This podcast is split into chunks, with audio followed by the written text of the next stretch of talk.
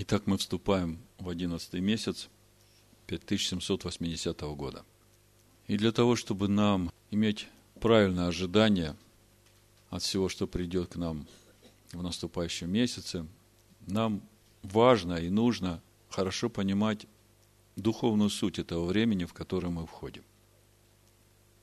Мы знаем, что каждый Рошходыш несет в себе духовный потенциал обновления, который должен раскрыться в нас в наступающем месяце. В Рушходыш происходит не только суд Всевышнего, как мы вначале читали в 80-м псалме, в пятом стихе «Кихокла Израиль гу мишпатла Илагим Яков», ибо это устав для Израиля, он суд от всесильного Якова. Но в этот день также Всевышний вкладывает в нас тот духовный потенциал, который должен раскрыться в наступающем месяце. По сути, это единый процесс.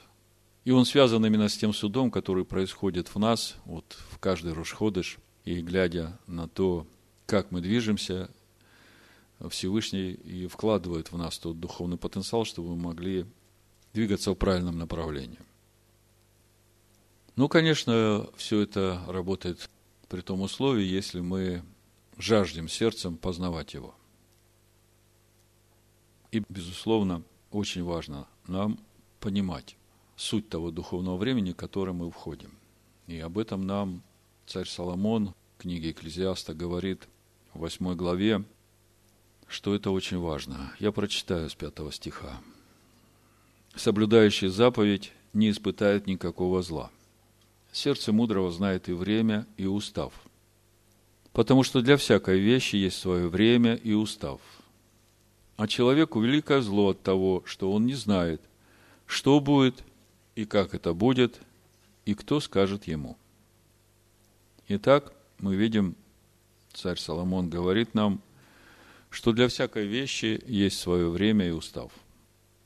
И соблюдающий заповедь должен знать, в какое время что происходит и как это происходит. И сразу возникает вопрос, а где узнать этот устав и это время? Единственное правильное место, где можно узнать, это Тора Всевышнего. И как мы об этом узнаем? Обычно мы смотрим, какие события в Торе происходят в это время. И тогда мы начинаем понимать духовную суть этого времени. Например, мы знаем, что с наступлением первого месяца – начинается подготовка выхода сынов Израиля из тесноты египетского рабства в свободу истины. И мы готовимся, и каждый год, из года в год, мы определяемся с той теснотой Египта у нас и принимаем решение выходить из этой тесноты именно к той истине, которая сделает нас свободными – и, безусловно, очень важно перед наступлением исхода определиться с тем египетским рабством, которое еще порабощает нас. Потому что если мы не определяемся с этим рабством, то тогда и неоткуда выходить.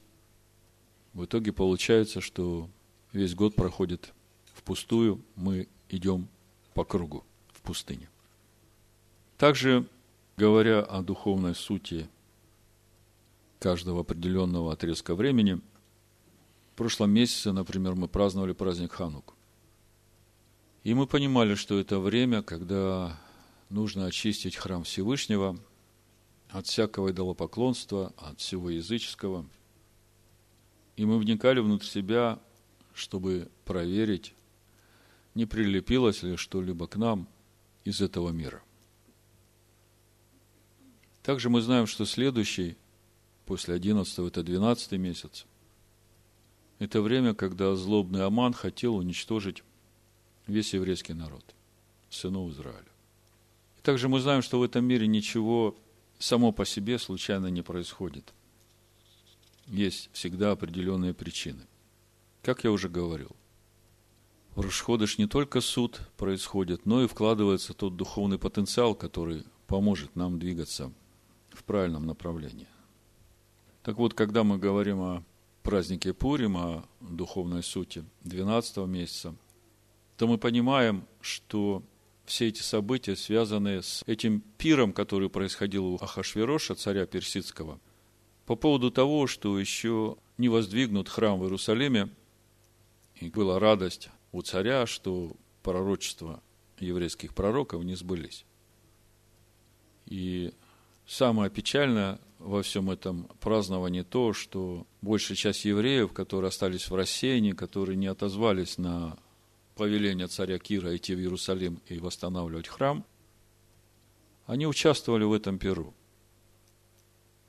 Поэтому, зная это духовное время 12 месяца, мы тоже, готовясь к этому времени, понимаем, что Всевышнему нужно дать очень конкретное свидетельство того, что мы строим храм.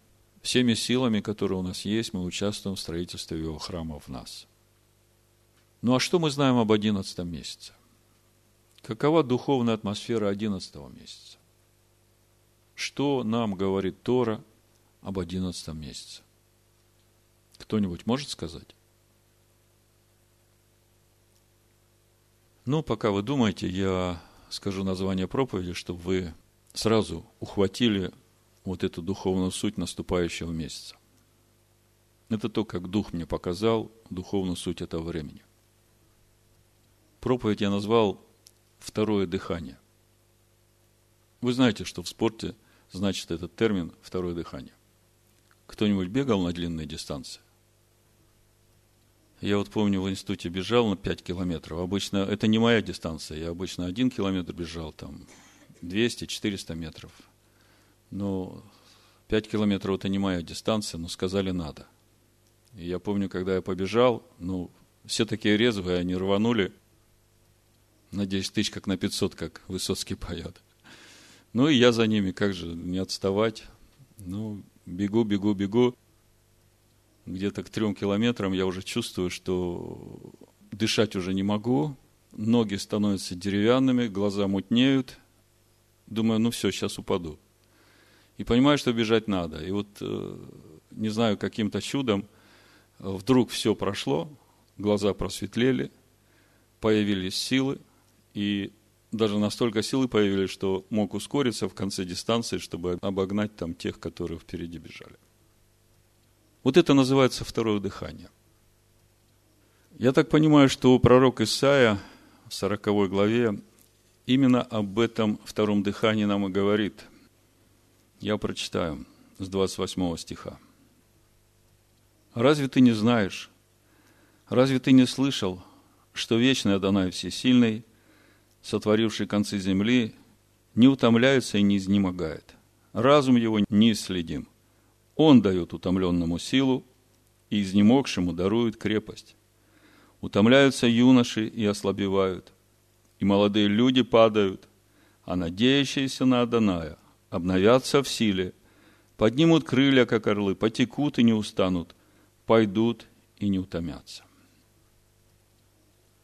Вот то, что Дух мне показал о наступающем одиннадцатом месяце. Теперь давайте посмотрим в деталях что же Тора конкретно нам об этом одиннадцатом месяце говорит? Первого числа одиннадцатого месяца на сороковом году странствования сынов Израиля в степях Маава, уже у самых границ обетованной земли, Маше обращается к сынам Израиля со своей последней напутственной речью, наставлением – то, что мы называем сегодня книгой Дворим. И мы уже говорили, что вся книга Дворим, она отличается от первых четырех книг тем, что Всевышний говорит через Маше прямой речью. Давайте прочитаем, с чего началась эта речь Маше первого числа 11 месяца. Книга Дворим, первая глава, с первого стиха. Сии суть слова, которые говорил Маше всем израильтянам за Иорданом в пустыне на равнине против Суфа между Фараном и Тафелом, и Лаваном и Осерофом, и Дизагавом, в расстоянии 11 дней пути от Харива, по дороге от горы Сиир к Кадес-Варни, сорокового года, одиннадцатого месяца, первый день месяца говорил Маше сынам Израиля все, что заповедал ему Адонай о них. Видите, да? Четко указана дата. Первое число 11 месяца. То есть, как мы видим, первый день 11 месяца Маше заново начинает излагать сынам Израиля, достигшим степей Маава, все законы, заповеди и постановления, которые он получил от Всевышнего на протяжении всех 40 лет странствования в пустыне. И мы видим, что начало этой речи начинается со справедливых упреков к сынам Израиля. Маше напоминает им все проступки, их ропот на протяжении всего пути в обетованную землю. Также Маше дальше рассказывает сынам Израиля, что будет происходить при завоевании обетованной земли. В итоге Маше говорил сынам Израиля 37 дней. В первый день 11 месяца, обращаясь к сынам Израиля, он сказал, пятый стих, первая глава Дворим, «За Иорданом в земле Моавицкой начал изъяснять эту Тору и сказал, Адонай Всесильный наш говорил нам на Хариве и сказал, полно вам жить на горе сей. Обратитесь, отправьтесь в путь и пойдите на гору Амареев, как всем соседям их, на равнину, на гору, на низкие места и на южный край, и к берегам моря, землю ханаанскую, и к Ливану, и даже до реки Великой, реки Ефрата. Вот я даю вам землю сию. Пойдите, возьмите в наследие землю, которую Адонай с клятвой обещал дать отцам вашим, Аврааму, Ицхаку и Якову, им и потомству их. Сыны Израиля уже год просидели у горы Харив, они узнали уже все законы, все заповеди, постановления. И Всевышний говорит, хватит вам сидеть. Вам уже надо двигаться. Двигаться в обетованную землю. Мы видим конкретно повеление идти в обетованную землю. И, как мы знаем, этот путь затянулся на 40 лет. А по сути, если это перевести на нас, Всевышний говорит, вы уже засиделись у этой горы. Вы уже знаете все законы, которые я вам дал. Не пора ли вам разобраться со своей ветхой природой? Да коли вы будете сидеть и ничего не делать. И в самом конце книги Маше произносит благословение на все 12 колен сынов Израиля и заканчивает словами. Это Дворим, 33 глава, 29 стих. Блажен ты, Израиль! Кто подобен тебе, народ, хранимый Адонаем, который есть щит, охраняющий тебя, и меч славы твоей. Враги твои раболепствуют тебе, и ты попираешь вы их. И после этого Маше поднимается на гору Нева, на вершину Фазги.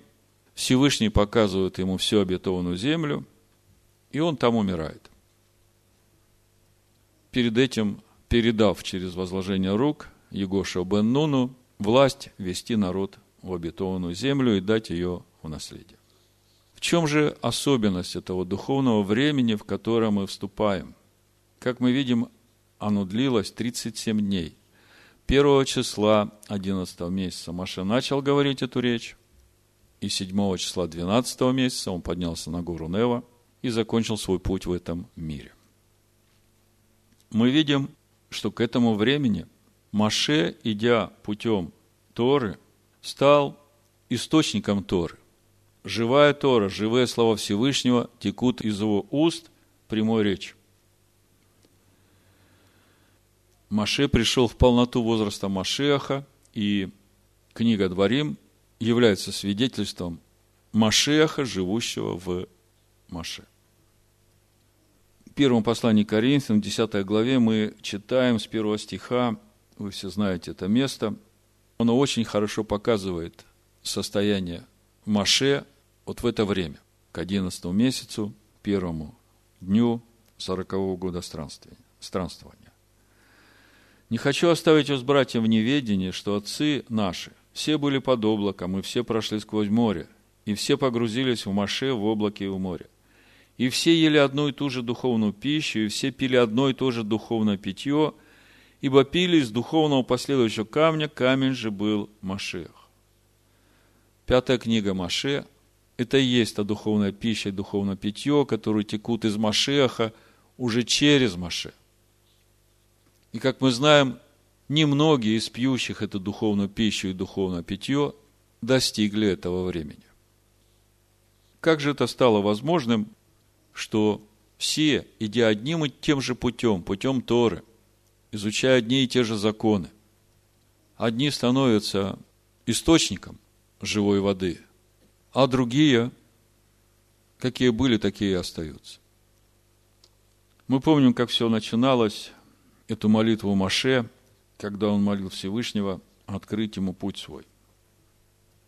После того, как народ согрешил, сделал золотого тельца. Это книга Шмот, 33 глава, с 12 стиха. Маше сказал Адонаю, «Вот ты говоришь мне, веди народ сей, а не открыл мне, кого пошлешь со мной, хотя ты сказал, я знаю тебя по имени, и ты приобрел благоволение в очах моих. Итак, если я обрел благоволение в очах твоих, то молю, открой мне путь твой, дабы я познал тебя, чтобы приобрести благоволение в очах твоих. И помысли, что сии люди твой народ. Адонай сказал, сам я пойду и введу тебя в покой. А в послании евреям мы читаем, что Маше есть верный свидетель во всем доме Всевышнего. Я прочитаю послание евреям, 3 глава с 5 стиха. Написано, «И Маше верен во всем доме его, как служитель, для засвидетельствования того, что надлежало возвестить. А Машех, как сын в доме его. Дом же его мы, если только дерзновение и упование, которым хвалимся, твердо сохраним до конца». Если внимательно посмотреть на этот текст, то можно увидеть, что он говорит о том, что Маше дал нам свидетельство о том, какими должны стать мы, если мы являемся домом, в котором живет Машех. Маше – верный служитель в доме Всевышнего. А дом его мы. А в доме живет Машех. Другими словами, суть свидетельства, которое дал Маше, это то, какими должны стать мы – на нашем пути в обетованную землю, в будущий мир. И вместе с этим Маше обращается к народу, который шел с ним уже 40 лет, изучал с ним ту же самую Тору, и при этом еще не имеет в себе свидетельства Машеха, живущего в нем. Когда смотришь на эту ситуацию, начинаешь думать в нашем контексте, а не об этом ли нам говорит Иешуа в Евангелии от Иоанна, 5 главе? 44 стиха прочитаю. Попробуйте сравнить эти ситуации. Ишуа говорит, 44 стих. Как вы можете веровать, когда друг от друга принимаете славу, а славы, которая от единого, всесильного, не ищете? Не думайте, что я буду обвинять вас перед Отцом. Есть на вас обвинитель, Маше, на которого вы уповаете. Ибо если бы вы верили Маше, то поверили бы и мне, потому что он писал о мне. Если же его писанием не верите, как поверите моим словам? О чем говорит Ишуа? Он говорит о том, что нужно искать не славу от людей, а славу от единого Всевышнего. А что нужно человеку для того, чтобы обрести славу Всевышнего? Очень просто – дать себе место Машеху, Слову Всевышнего. А почему Иешуа говорит, что не он будет обвинять нас перед Отцом, а обвинять будет нас Маше? Что хочет сказать Иешуа? Все дело в том, что именно те места, где мы не дали в себе место славе Всевышнего – именно в этих местах Тора Маше будет обвинять нас. Почему я так говорю? В конце книги Дворим, когда Маше закончил книгу Дворим, помните, он положил ее одесную ковчега и сказал, я прочитаю, Дворим 31 глава с 24 стиха. Когда Маше вписал в книгу все слова закона сего до конца – Тогда Маше повелел левитам, носящим ковчег завета Аданая, сказав, «Возьмите сию книгу закона и положите ее одесную ковчега завета, Адоная Всесильного вашего. И она там будет свидетельством против тебя. Ибо я знаю упорство твое и жестоковыйность твою. Вот и теперь, когда я живу с вами ныне, вы упорны перед Адонаем. Не тем ли более по смерти моей. Теперь вы понимаете, почему Ишуа говорит, что не я буду обвинять вас перед Отцом. Маше будет обвинять вас перед Отцом. То есть Тора, которую он положил одесную. А скажите, до каких пор Маше будет обвинять нас перед Отцом? В каких местах Тора обвиняет нас? Там, где мы не умерли для себя, там, где мы не дали в себе место Машеху, суть славе Всевышнего. То есть, до тех пор, пока мы не даем себе место Машеху, Тора Маше будет обвинять нас. А Иешуа говорит, что самое важное для вас – познавать славу Всевышнего. Как же мы познаем славу Всевышнего? Апостол Павел говорит нам, что славу Всевышнего мы познаем через познание Машеха Иешуа. Это 2 Коринфянам 4 глава с 5 стиха прочитаю. «Ибо мы не себя проповедуем, но Машеха Иешуа, Господина. А мы рабы ваши для Иешуа, потому что Всевышний, повелевший из тьмы воссеять свету, озарил наши сердца, дабы просветить нас познанием славы Всевышнего в лице Ишуа Амашеха. Вот оно. Единственное место, где мы можем познать славу Всевышнего, это Машех Иешуа, из которого течет Тора Маше, как духовная пища и духовное питье, из последующего духовного камня, который есть Машех. Но сокровище сие мы носим в глиняных сосудах, чтобы преизбыточная сила была приписана Всевышнему, а не нам. Итак, Ишуа говорит, что Тора Маше будет обвинять нас до тех пор, пока мы не дадим места там славе Всевышнего. Каков же итог всему сказанному? Какие духовные возможности открывает нам одиннадцатый месяц? Мудрецы Торы говорят, что обычно в земле Израиля к началу одиннадцатого месяца выпадает большая часть дождей, которые должны напитать обетованную землю. И поэтому в это время все колодцы в обетованной земле переполнены водой. Даже не нужно наклоняться или спускать ведро в колодец, чтобы начерпать воды. Вода поднимается кверху, и ведра, сами переполненные, поднимаются кверху.